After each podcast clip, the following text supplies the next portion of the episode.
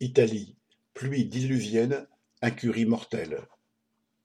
À l'aube du samedi 26 novembre, des pluies torrentielles se sont abattues sur l'île d'Ischia, située à moins de trente kilomètres de Naples. Elles ont provoqué un gigantesque glissement de terrain dans lequel huit personnes ont trouvé la mort, quatre autres étant portées disparues. Au milieu des décombres et des vies dévastées, les politiciens alternent larmes de crocodile et tentatives de rejeter la faute sur le voisin. Car la catastrophe naturelle porte mal son nom. Certes, le risque hydrogéologique est particulièrement élevé à Ischia en particulier et en Italie en général, du fait du relief, de la géologie et du débit élevé des torrents. Certes, le changement climatique entraîne des événements extrêmes qui aggravent les risques. Certes, les précédentes catastrophes, dont le tremblement de terre de 2017, ne sont pas le fait de l'État et de ses dirigeants. Mais les risques étaient connus. L'ancien maire du village a même, au fil des ans, envoyé vingt-trois courriels, restés sans réponse, à toutes les autorités imaginables pour réclamer l'évacuation des habitants des zones dangereuses. Son dernier mail datait de quatre jours avant le drame. Les risques étaient aussi connus à Sinigalia, petite ville de la région des Marches, où des inondations ont fait onze morts le 15 septembre dernier.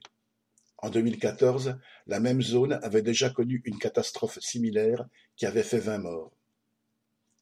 Les responsables politiques pointent du doigt les constructions abusives, construites à la va-vite et parfois sans moyens, mais surtout sans permis, sur des terrains souvent non constructibles. Au fil des ans, des habitants peu fortunés ont construit ces maisons, qu'ils habitent ou qu'ils louent aux touristes l'été. Elles se sont multipliées avec l'arrivée de nouveaux habitants après le tremblement de terre de 2017. Chassés de logements détruits ou inhabitables, ils se sont retrouvés dans un nouveau piège.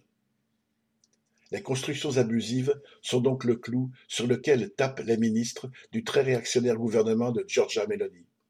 Le ministre de l'Environnement, un proche du roi du béton et des magouilles, Berlusconi, propose, sans rire, de mettre en prison tous les maires qui ne combattraient pas les constructions abusives. Du nord au sud, des centaines de communes, de zones et de régions sont exposées à des risques importants.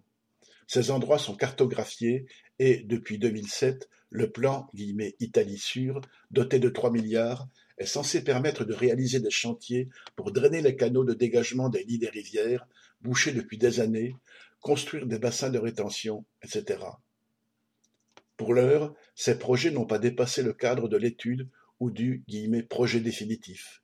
Et, quelles que soient les réalisations qui puissent en sortir un jour, elles ne changeront pas les réalités économiques qui poussent les habitants les moins fortunés à vivre dans des zones dangereuses et qui font que, même dans l'un des pays les plus riches de la planète, on peut mourir à cause de la pluie.